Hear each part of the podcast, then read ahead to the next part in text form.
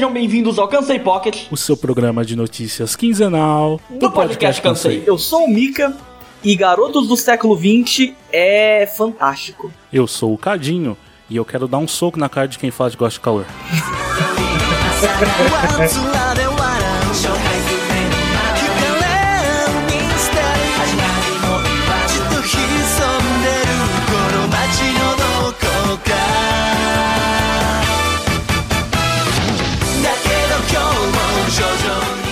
Cadinho? Como é que foi essa semana calorosa que o sol está cada vez mais próximo de nos dar um abraço, sabe aquele abraço de pai? Aham. Machuca, roça a barba? Isso o sol tá fazendo em É o gente. segundo sol da Caça Eller que tá se aproximando da gente. Mas aí, Cadinho, como é que você passou essa semana? Bom, foi bem quente assim, né? Mas acho que isso daí é a experiência coletiva desse Brasilzão, né? Uhum. É padrão já, é o standard brasileiro já. Eu não vim aqui pra reclamar de calor, embora fosse muito fácil. Eu vim aqui comentar sobre Cobra Kai, que eu é, maratonei no último fim de semana junto com a minha namorada. E, mano, eu tava já com expectativa pra série. Muita gente tava falando bem, mas como é divertida, velho. De verdade, assim, é, é surpreendente o como a primeira temporada é boa, sabe? Cobra Kai é o. Seria um spin-off, né? Mais ou menos, né? Ele é bem uma continuação, na verdade. Hum, entendi. Continuação de Karate Kid. Exatamente, continuação de Karate Kid. Mais dos dois primeiros filmes, na verdade, né? Pro personagem principal, que é o Johnny Uhum. Lawrence, é a continuação mais de 30 anos depois do primeiro filme. Mas ainda assim, a gente tem uns vislumbres de cenas do segundo filme também. Então, é meio que tudo, pelo menos até o segundo filme, é canon, sabe? Uhum. E é muito divertido assim, porque a expectativa que eu tinha da série é que ela fosse tentar dar a visão do Johnny Lawrence de- da situação, e é o que ela faz, na verdade, só que ela não tenta deixar ele um good guy, tá ligado? Ah. É a, é a perspectiva dele, mas assim, ele continua sendo um cara meio cuzão, um cara que não acompanhou o quanto o mundo evoluiu desde os anos 80 pra cá em, várias, em vários tópicos assim sociais. E ele é um cara parado no tempo. Uhum. Mas assim, apesar disso, ele não chega a ser um, um vilão, tá ligado? Ele só é um cara que tá à parte. O cara não tinha até a segunda temporada, mais ou menos. A, a série é mais ou menos 2017, 2018. O cara não tinha um smartphone, tá ligado? Uhum. O cara não, não tava no Facebook, ele tava totalmente alheio a como a tecnologia evoluiu nos, 20, nos últimos 20 anos, sabe? Uhum. Contrapartida, eu também tava com a expectativa deles vilanizarem o Daniel Larusso. Uhum. E também não é o que acontece. Apesar de, em várias situações, você ter conflito entre os dois, em que claramente o Larusso tá errado. Eles pegam bem o espírito do- dos filmes antigos, ao contrário do que muitas séries fariam hoje em dia de tentar afastar ao máximo as impressões do material original. Eles mergulham muito fundo, assim, na, nos, nos originais. Eles abraçam o passado, né? Exatamente. Eles dão aquele negócio e é isso aí, encararam o passado e, e vamos lá. E fazem isso de uma, de uma forma legal, assim, que não fica muito. É, não fica saudosista demais, apesar da série ela ser muito nostálgica, assim. Toda a trilha sonora é bem anos 80. É bem é, divertido, assim, de assistir, bem pra quem gosta, assim, que nem eu, de, de- dessa cultura anos 80. Uhum. Mas é bem encaixada, assim, na segunda metade, assim, dos anos 2010, sabe? Uhum. É realmente muito boa e é interessante assim como eles conseguem desenvolver os personagens crianças também, que são irritantes como crianças têm que ser, mas ainda assim cada um tem lá um problema a ser tratado com confiança, com autoestima, com enfrentar o bullying e tal. Problemas novos, né? Exatamente. Problemas novos porque naquela época era tudo frescura. Hoje em dia já não vê mais desse jeito. E até um jeito interessante que ele trata a forma assim dos alunos do Cobra Kai, que apesar da no começo assim a abordagem dele ser um pouco é, agressiva demais do que a gente está acostumado hoje em dia, alguns pontos que ele levanta são relevantes do sentido de você tentar caminhar com as próprias pernas, você não se deixar intimidar e fazer o que você acredita, mesmo que a mensagem é, não venha na forma certa, o próprio Johnny Lawrence ele vai entendendo algumas coisas e vai adaptando e vai melhorando ele. E eu acho que essa parte mais interessante assim da série é acompanhar a própria evolução de Johnny Lawrence já velho aprendendo essas coisas. Uhum. E recentemente a gente teve o anúncio, né, da terceira temporada vai sair em janeiro do ano que vem e a Netflix já confirmou que tá com a quarta temporada em produção. Então tem mais Cobra Kai vindo por aí. Me falaram, quando lançou no YouTube, ah, assiste. Aí, mas sabe, tipo, eu sempre tenho problema pra ver série, é muito difícil eu pegar uma série pra ver. De repente, entre aspas, do nada tem Cobra Kai no Netflix. Eu, Onde é que eu, o que, aconteceu? Quando que isso aconteceu, sabe? E foi uma jogada, né? Porque a série tá mais de um mês aí nos mais vistos do Netflix e com razão, porque desperta o interesse de todo mundo, assim, até pelo o filme ainda assim, mesmo muita gente não tendo assistido, ele ainda tá muito é, presente, assim, na cultura pop, seja em referência de terceiros, né? Uhum. A única coisa que eu não gostei, na verdade não é nem uma coisa que eu não gostei, é mais uma birrinha que eu tenho, Hum. é, é a mania dos personagens jovens é, começar a descrever alguma coisa dos anos 80 como uma coisa muito velha, assim, tá ligado? Que fica Uhum. até meio, meio bobo, sabe? Tipo, ah, tem um momento lá que eles vão falar do Patrick Swayze, aí fala, ah, tem um ator muito velho dos anos 80,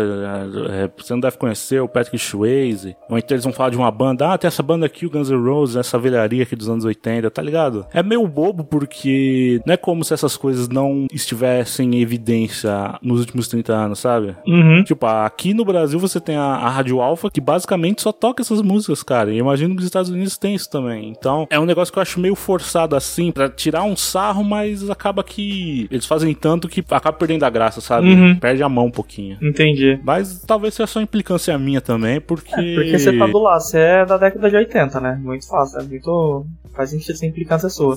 É, sou sim. mas e você? O que, que você fez aí nesses últimos dias?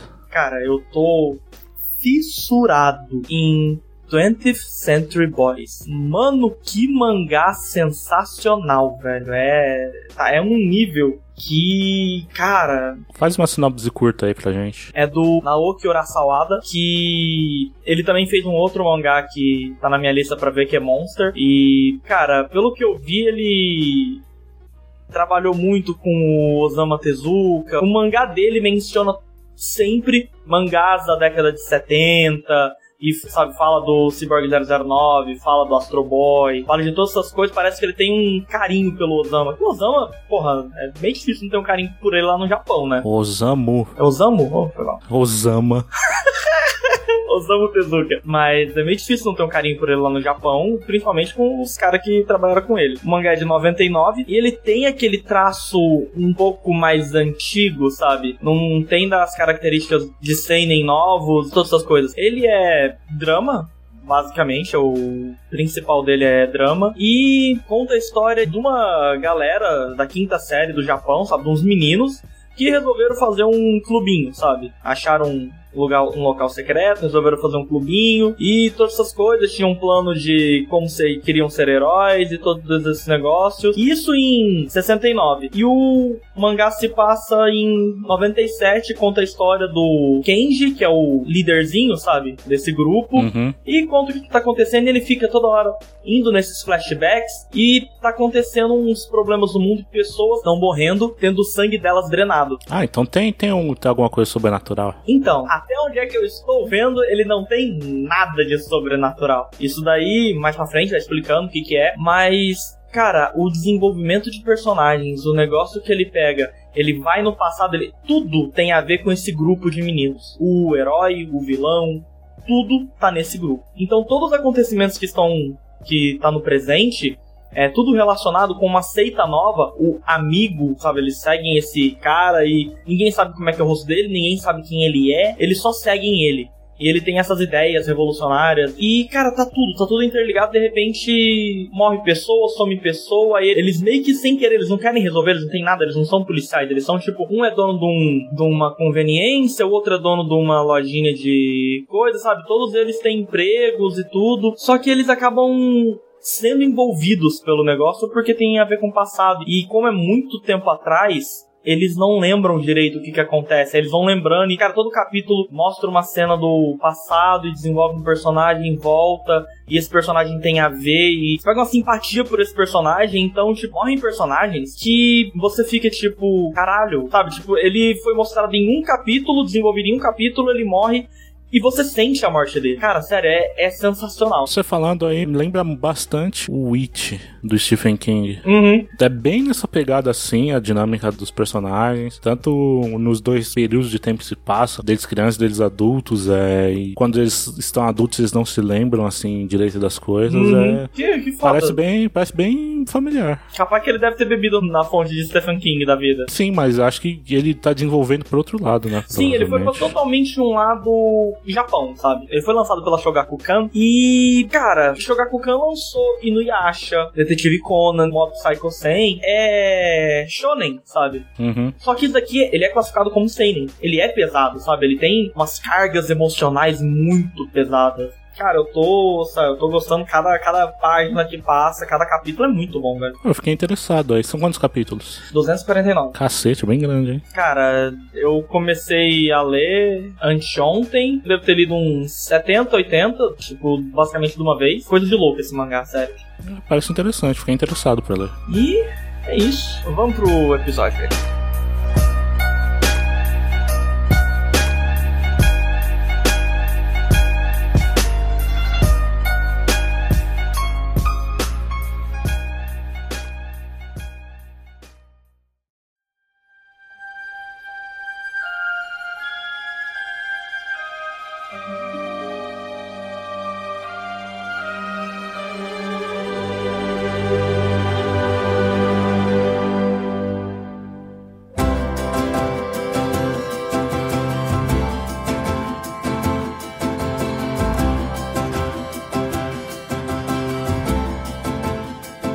Cardinho, vamos falar de Enola Holmes. Se tem Henry Cavill, a gente assiste. Uma rápida sinopse aqui. Enola Holmes é baseado no livro Enola Holmes, o caso do Marquês Desaparecido, de 2016 e foi escrito pela Nancy Springer. A Enola Holmes é uma jovem de 16 anos que acorda um certo dia e descobre que a mãe dela desapareceu. Ela foi criada sozinha pela mãe, que ensinou ela diversas assim habilidades pouco usuais, né, para uma mulher no final do século XIX e assim que ela desaparece, ela entra em contato com os irmãos mais velhos que estão longe de casa, né, há vários anos e acontece de um desses irmãos ser justamente o Sherlock Holmes, que já na época do filme é um é um detetive super famoso, super reconhecido. Já é o Sherlock que a gente, entre aspas, conhece. É, ainda não, não existe nenhuma menção do Watson, então dá pra presumir que são os anos iniciais dele, mas já é uma figura bastante conhecida, assim, da, da sociedade inglesa da época. E quando os irmãos chegam e meio que decidem mudar radicalmente o estilo de vida dela, ela decide fugir e procurar a mãe dela por conta própria. E durante essa fuga dela, ela acaba esbarrando em outro jovem que também tá fugindo de casa e acaba caindo numa conspiração maior ainda do que a própria mãe dela tá envolvida. E já é o suficiente porque a gente não vai entrar em spoilers aqui nesse, nesse episódio. Uhum. O que, que você achou do filme aí, Rafael? Cara, no filme tinha duas coisas que me interessavam muito antes de assistir. Que é o Henry Cavill e Sherlock Holmes. Que eu gosto muito de qualquer coisa relacionada a Sherlock. Eu ainda tenho que assistir todas as coisas, mas sabe, eu adoro o jeito que eles abordam. Cada coisa aborda de um jeito, cada, cada formato aborda de um jeito. A versão do Benedito, a versão do Robert Downey Jr., tá tudo. Eu acho muito legal tudo que envolve Sherlock. E, cara, o filme ele trata o Sherlock de uma maneira totalmente diferente do que a gente tá acostumado. A gente que não leu, que acompanha, mas não sabe de muitas coisas. Que é um, um Sherlock mais sentimental, assim, digamos. E talvez eu, eu, eu tinha procurado antes alguma coisa, sabe? Que eles falaram. Que é uma coisa que a gente. Que eu, que eu fui ler sobre o processo, que deu processo, que é que tiveram duas fases do Sherlock Holmes. A fase mais analítica, que sempre foi abordada, que é aquele cara que não se importa com nada, sabe? Tipo, ele fim justifica os meios, tudo. E tem uma outra fase, que é o Sherlock mais sentimental, ele se importa com a família, e todas essas coisas. Eu não sabia da existência do, do segundo, então o filme teria me causado essa estranheza se eu não tivesse lido isso. Mas o Sherlock não é o principal aqui, o principal aqui é da Millie Bobby Brown, que, cara, eu achei realmente que ela fez muito bem. Ela é muito carismática, né, cara? Eu não achei Stranger Things inteiro, não, como eu falei, séries geralmente não me, não me pegam assim. É absurdo. Mas já gostei da atuação dela lá, mas aqui em Sherlock, sabe, tipo, é, é outras coisas, é, é, outra pegada, sabe? Tipo, mano, do começo ao fim, é, ela é cativante, ela é. Ela quebra a quarta parede. Não tem quarta parede nesse filme em relação a Enola. Eu achei isso muito legal. E, tipo, cara, é. Você falou, ela é muito carismática. O filme em si é muito bom. A única coisa que eu não gostei muito, que para mim dá uma caída, mas esse é gosto meu, eu não sou fã de romances em filmes não gosto. Uhum. Mas, ok, tipo, não, não foi o suficiente pra eu virar e falar ah, o filme é ruim. Não, sabe? É só uma coisa que eu, Mika, não sou muito fã. Provavelmente as pessoas que assistirem vão gostar. E você, Cadinho? O que você achou? Só comentar rapidinho sobre o romance. Eu fui com a expectativa de que fosse ter mais romance e fiquei feliz de saber que não é tão uhum. assim, mas se você for pensar que é para um público mais adolescente, né? Até porque a Millie Bobby Brown tem 16 anos e acho que é o público que eles estão tentando atingir. Foi inclusive bem menos assim do que eu tava esperando. E foi bem menos teen o filme, né? É, tanto que não me incomodou tanto o romance porque é uma coisa que chega mais pra frente assim no filme, uhum. né? Na primeira interação dos personagens, ela é um pouco mais seca, né? Uhum. Então, fiquei satisfeito com isso. Concordo com você que a atuação da Millie Bobby Brown tá muito bom talvez esse filme não tivesse funcionado tão bem sem ela. Também gostei bastante da abordagem que eles deram pro, pros irmãos, né? O Sherlock e o Microsoft. Mas uma coisa que eu estava esperando muito mais assim é em relação aos mistérios, saca? Uhum. O mistério da mãe dela, assim, no começo, você tem uma pegada mais de pistas que ela deixou, porque ela que no final das contas ela queria se encontrar, ela queria fazer a filha dela entender o que ela estava fazendo exatamente, mas tanto pela trama secundária, assim, que acaba se tornando é, a principal do filme, é, isso vai ficando meio de lado, acaba que não tem tantos enigmas como eu queria que tivesse. Não é um filme de Sherlock, né? Né? Isso, é, até resolve assim o caso. Se você pensar uma pessoa de 16 anos, é bastante coisa o que uhum. ela faz. Mas não sei se você já assistiu Entre Facas e Segredos. É um filme muito bacana que saiu ano passado, de mistério, assim, aquela pegada de um cara investigando o assassinato de um velho ricaço e que era cheio de herdeiros, e ele vai procurando pistas e era um velho muito sagaz que adorava enigmas também. Uhum. Então a atmosfera do filme é muito boa e eu queria que de alguma forma estivesse respingado assim no, no filme da Enola. E acaba que não, né? Eu confesso que o último mistério, a parte final, assim, me surpreendeu, eu não tava esperando. Não sei se foi só o meu caso, mas para mim eles conseguiram fazer um misdirection que funcionou assim, funcionou. sabe? Eu vou falar que eu suspeitei, vou falar que eu suspeitei dessa pessoa, mas daí de repente, é igual você falou, eles jogam tudo. Desviam a atenção pro outro lado, né? Totalmente, cara, totalmente. E foi surpreendente, mas ainda assim a parte de, de investigação mesmo, eu esperava mais, assim. Gostei do filme e espero que a Netflix adapte os outros livros, porque eu gostei muito da personagem da Enola. Gostei bastante do Sherlock do Henry Cavill. A minha expectativa era que eles iam colocar ele sorrindo a todo momento, né? Porque afinal é o Henry Cavill, ele tá na capa do filme, inclusive. Eu achei que ele teria ainda mais destaque e acontece que tem menos do que eu esperava ainda. Eu acho que eles souberam dosar o Henry Cavill. Muitas vezes, assim, ele, ele evoca para mim é, uma antipatia, assim, que é bastante reconhecível, assim, do, do, Sherlock Holmes. Uhum. E assim como o público, ele vai ganhando afeição pela personagem da Enola. E isso eu gostei de ver, achei interessante. É outra proposta também, é,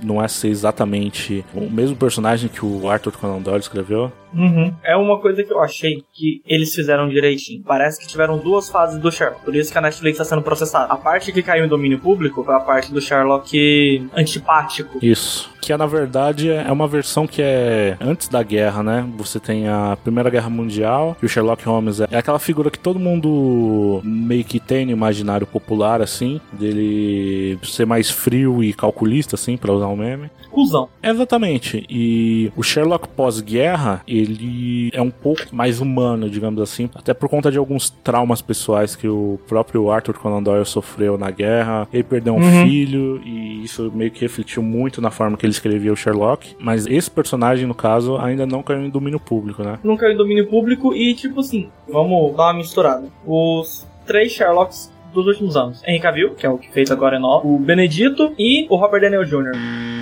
Robert Downey. É Downey? É Downey. Caralho. Sabe de quem que é a culpa do Fala Errado? De quem? Da turma da Mônica Jovem.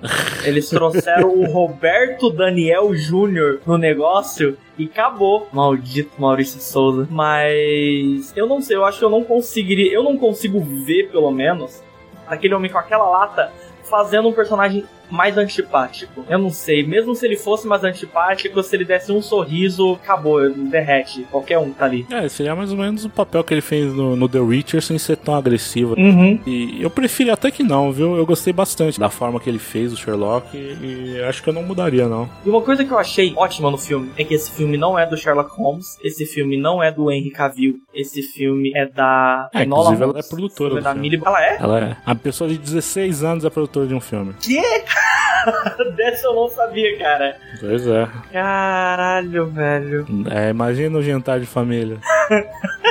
Você tem o quê? Uma faculdade em MIT? Sua prima tem 16, ela foi diretora do filme que ela foi a estrela. Ela não é diretora, ela é produtora. Produtora, desculpa, falei errado. Cara, deve ser triste, ainda bem que, minha, ainda bem que meus primos são. Eu sou, eu sou referência. Rapaz. Lá no seu cu, Mas, cara, ela é a estrela, sabe? Tipo, eu fiquei com um pouco de medo do Henry dar uma ofuscada, sabe? Aham. E não, cara, vai, ele, ele complementa o negócio. Acho, acho muito. Achei muito bom. O filme me surpreendeu bastante, cara. É, é um filme bem divertido e uhum. a gente recomendo aqui. Eu gostei bastante. Tem toda a parte assim de expectativas que eu tinha, mas eu acho que é coisa que pode ser facilmente corrigida assim nos próximos filmes. Uhum. E a expectativa é exatamente essa, de que tenha mais filmes. Eu também, cara, realmente gostei. Mas acho que é isso, né? Vamos agora pro cansei da galera. Vamos nós.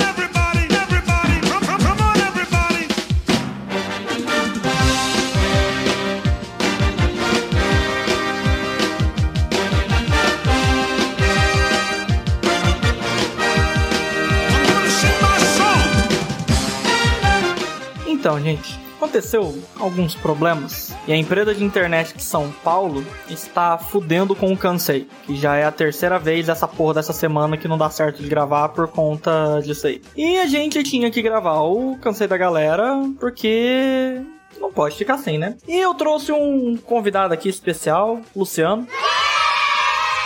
Eu era o que sobrou. Talvez, mas. Esse cansei da galera é referente ao, ao último cansei lançado, cansei 22, Teoria da Conspiração. E o primeiro aqui, eu cansei de pessoas que acreditam em teorias de não morte de famosos, pois não conseguem lidar com a morte deles. Mas, pô, cara, tu não acredita que Elvis está vivo? Cara, se sentiu ofendida com esse comentário. e o Michael Jackson. Ah, cara. Hitler tá na Argentina, cara. Tá, tá.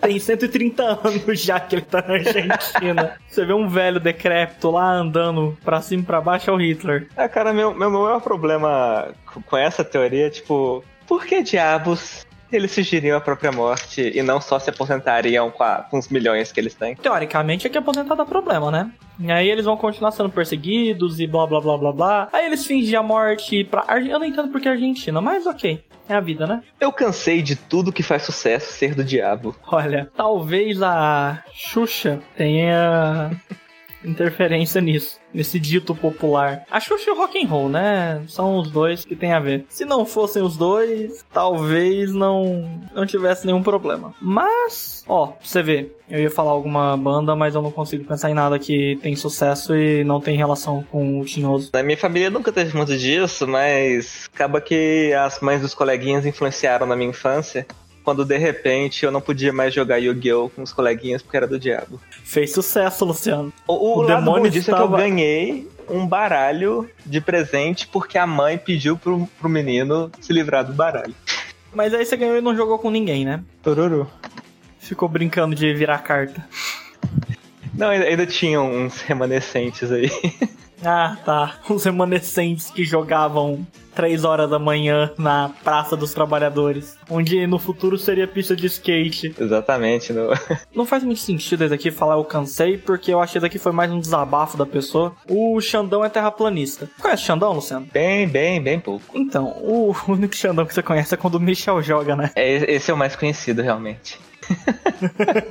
Para quem não conhece e para quem conhece e gosta é, pegar hate de mim, por favor, mandem o um hate nos comentários, em todos os lugares. Eu quero que vocês mandem hate. Mas tem que ser visível ali, faz stories. O Xandão é um maluco que apareceu fazendo streaming e é tóxico pra caralho. Ele é o. Não sei se ele é Bolsominion, mas ele é, tem todas as características do Bolsominion. Vive fazendo comentários machistas, vive, sabe? É um cara que é todo forte, aí fica fazendo comentários de típico o maluco que malhava e não tinha tempo para jogos, sabe? Uhum. Várias vezes já apareceu ele ofendendo algumas meninas na internet e as pessoas idolatraram ele por causa disso. Só que aí, teve naquele podcast com aquelas duas pessoas, ele falou, né? Não, porque eu, eu gravo dia sim, dia não. Dia não eu pego para estudar. Ah, o que, que você estuda? Terra plana. Mas o quê? É, terra plana, né? O que, que você vai estudar no seu dia? No seu, você não tá fazendo nada, Luciano. Cara, se eu quiser saber sobre terra plana, o primeiro que não é estudar, né?